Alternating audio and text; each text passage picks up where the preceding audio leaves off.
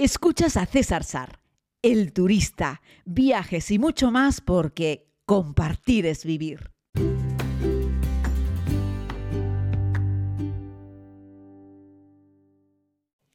Saludos, querida comunidad.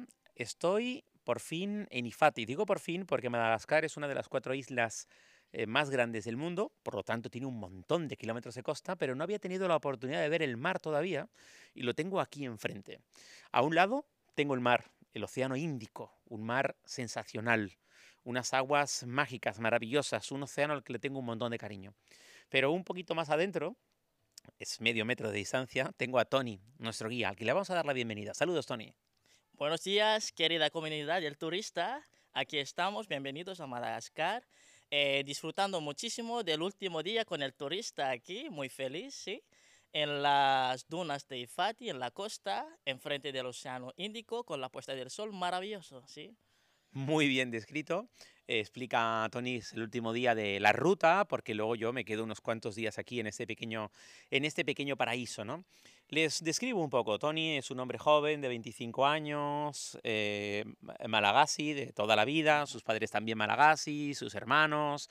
Es un hombre un poquito más bajito que yo, es un, es un poquito flaquito, ¿verdad? Es muy sonriente y tiene ese tono de piel tan característico de la gente de Madagascar que te recuerda un poquito más que a la mayoría de la gente de África, podría recordar un poco a la gente de Mozambique, eh, parece que tienen como una piel un poco brillante, no es como ese negro negro, igual que nosotros en Europa, los que somos del sur, somos un poquito más morenos que los señores que son de Suecia, que son blancos como la leche. Bueno, se los he querido describir un poco. Lo decimos chocolate con leche. El color, ¿sí? Muy bien, chocolate con leche. Bueno, Tony nos ha recibido, eh, bueno, decirles que yo estoy haciendo, como ya les he contado en algún otro podcast, este viaje gracias a los amigos de Asturlan, esta agencia de viajes que, bueno, tiene sede en Asturias, pero que, como siempre les digo, vende viajes a cualquier lugar del mundo, a personas que a su vez estén en cualquier lugar del mundo, porque online puedes conseguir cualquier viaje, ¿no? Entonces, esto me ha dado la oportunidad de conocer a Tony en un viaje eh, que he estado compartiendo con Agustina y con Ernesto, que son una, pareja que vienen de Badajoz. Eh, así es que hemos sido un grupo pequeño y hemos estado con Pi al volante de la furgoneta. Así es que ha sido un viaje, podríamos decir que muy exclusivo, porque al ser muy pocos turistas y Tony ser un guía muy flexible, hemos podido decir, oye, para aquí, para una foto, vamos a estar más tiempo aquí y hemos podido disfrutar mucho, estamos disfrutando mucho de este viaje especial. Pero si yo le preguntase a nuestro guía que me dijese por qué merece la pena venir a Madagascar, ¿qué podríamos decir, Tony? Sí, sí, mucha cosa. Sobre todo la endemicidad, ¿sabéis? Todo de origen de aquí, 90% de las cosas que vemos en Madagascar, que sea fauna, flora, la biodiversidad en general, la gente, la cultura, la historia, todo de Madagascar. Sabéis que solamente, eh, por ejemplo, si hablamos de los baobabs, Madagascar tiene siete especies de baobabs aquí en Madagascar. ¿Siete de cuántos? De eh, los ocho, las ocho especies de baobabs en el mundo. 113 especies de lémures que vemos solamente en Madagascar. Eh, sabemos que hay los diurnos y nocturnos también. Espero que todo el mundo sabe que es el, uno de los primates más antiguos ¿eh? de este mundo, de origen de hace más o menos 50 millones de años. Y solamente existe aquí en Madagascar, mm, igual que la fauna y flora, muy interesante. Eh, aparte de esto, hemos visto con eh, César la exhumación, la fama diana, el retorno de muerto, que solamente también es cultura de los Malagasy, entre otras cosas. Sí, la vida en general, la vida cotidiana, aunque sea solamente la arquitectura, muy interesante. Ciertamente, yo creo que Tony ha dado ahí en el clavo los endemismos, las cosas que son únicas del lugar, es lo que hace único a Madagascar, como les decía, la cuarta isla más grande del mundo.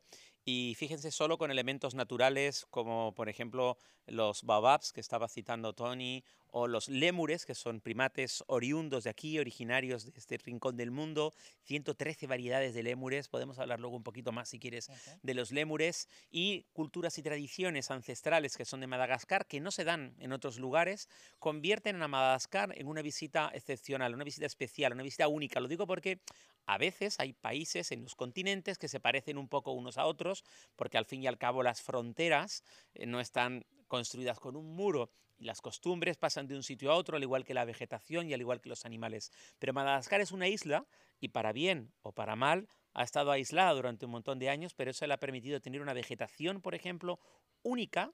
eh, tiene muchos, mucha cantidad de zona que es eh, vegetación primaria, eso quiere decir que nunca el hombre ha incidido en ellos y que por lo, por lo tanto puedes eh, eh, ver cosas que no has visto en ningún lugar. Tony, en un país tan grande como Madagascar, ¿cuántos, cuántos viajes o cuántos días necesitamos para conocer Madagascar? lo que haga falta, muchísimos, ¿eh? porque es la cuarta isla, isla más grande del mundo. Eh, lo que te haga falta, en todo rincón siempre hay cosas interesantes, pero interesantísimo. Eh, si quieres playa, tenemos la, la segunda bahía más grande del mundo apa- después del Río de Janeiro, ¿eh? de Brasilia. Por ejemplo, si quieres disfrutar de diferentes islas de Madagascar, el Nusibe, por ejemplo. Ujú. Háblame un poco, Tony, por favor, de los parques nacionales de Madagascar. Pues en los parques nacionales sí, eh, son, eh, algunos de ellos son eh, considerados como patrimonio mundial de la UNESCO, ¿sabéis? Y, y cada parque nacional tiene su particularidad en cuanto a fauna y flora, sobre todo la meta para ver, eh, para ir a visitar la- los parques, eh, tenemos que ver lémures, sobre todo, ¿eh? entre otras cosas, otros animales, fauna y flora. Y voy a hablar un poquito de los lémures, ¿eh? de Claro, los por favor. 113, eh, 113 especies, sí, sí, Decir que los lémures son primates primates. y que muchas veces los confundimos con monos, porque no son monos, son primates, pero no son monos. No son monos, son primates eh, de origen de hace 50 millones de años, más o menos. No son agresivos, son suaves, como hemos visto la publicación de César, que son como peluche, ¿sabéis? Eh, pues se divide en dos, eh, dos tipos, los nocturnos y diurnos, pero los más fáciles de ver son los diurnos.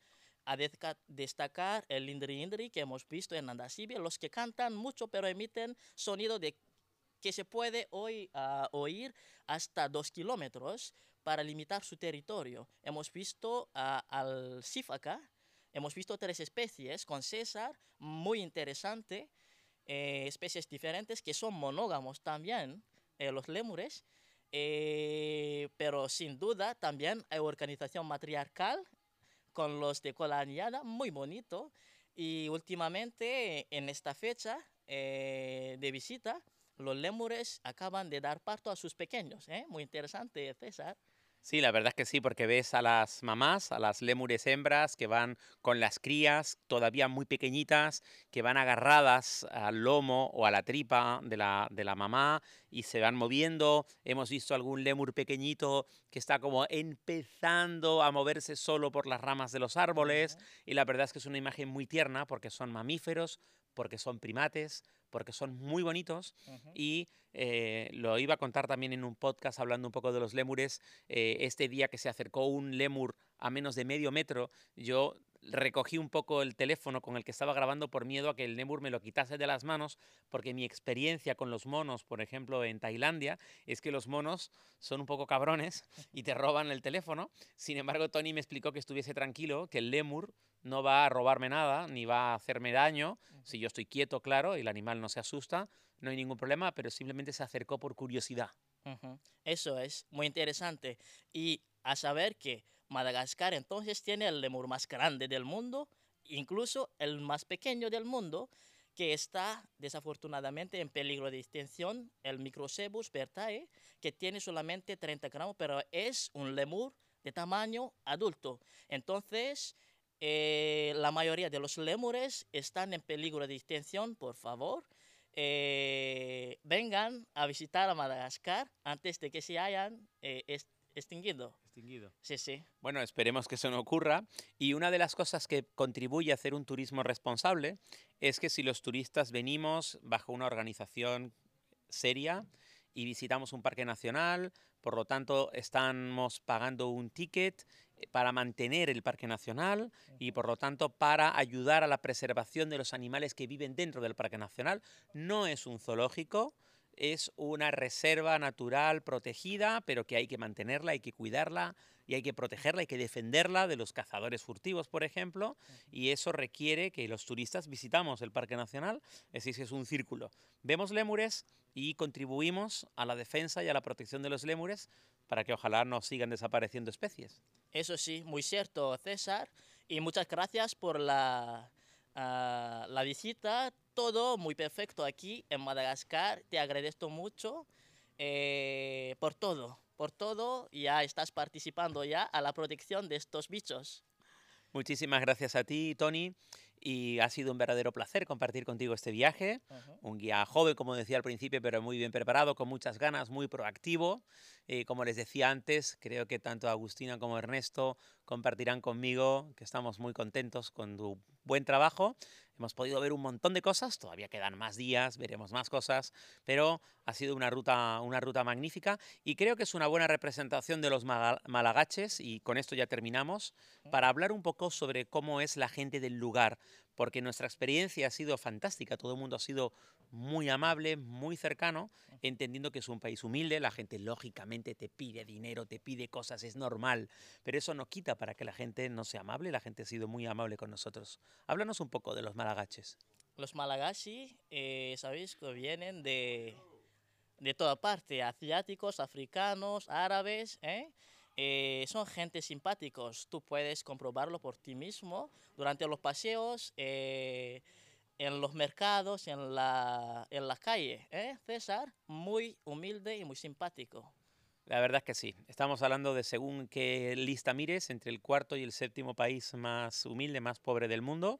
Eh, pero eso no quita, como está explicando Tony, para que la gente sea muy cercana, muy amable, muy educada también, por cierto, en términos generales. Así es que están en general muy abiertos a recibir turistas. Eh, es cierto que vienen muchos turistas a Madagascar, pero vienen muchísimos menos que, yo qué sé, que a Roma o que a lugares tan increíbles y también tan famosos como estos. Así es que, bueno, animemos a la gente a venir, ¿no? Eso sí, pues sí, eso, eh, pues venir, ¿eh? venid vosotros para ver lo que ha disfrutado el turista ¿sí? Para ver que la felicidad no podemos medir con, eh, con la cantidad de dinero que tenemos, para ver que eh, sin nada tú puedes seguir sonriendo. Eso es verdad, Tony. Muchísimas gracias. Como me gusta decir, somos la suma de todas las experiencias que acumulamos en la vida. Y venir a Madagascar es una buena experiencia. Para mí ha sido mi país 122, fíjate. Y estoy muy contento de poder venir aquí y seguro que repetiré porque queda mucha Madagascar por recorrer. Tony, muchas gracias, amigo. Muchas gracias a ti por haber visitado y por todo lo que has hecho. Sí, sí. Un abrazo muy grande, Tony. Y me despido aquí recordándoles que todo esto ha sido posible gracias a los amigos de Azurlan que me han traído precisamente en el día de mi cumpleaños a Madagascar. 3 de octubre de, 3 eh, de, octubre de este año, cumpliendo años, volando en un avión de Air France para llegar a Madagascar. El primer Magalasi, Malagasy que vi era Tony, que estaba esperando ya con un cartel para darnos la bienvenida y del cual me voy a despedir en estos precisos minutos porque él continúa camino, pero yo me quedo unos cuantos días aquí disfrutando de las increíbles playas del Océano Índico de Madagascar. Ah. Gracias, Tony. Pues Un abrazo.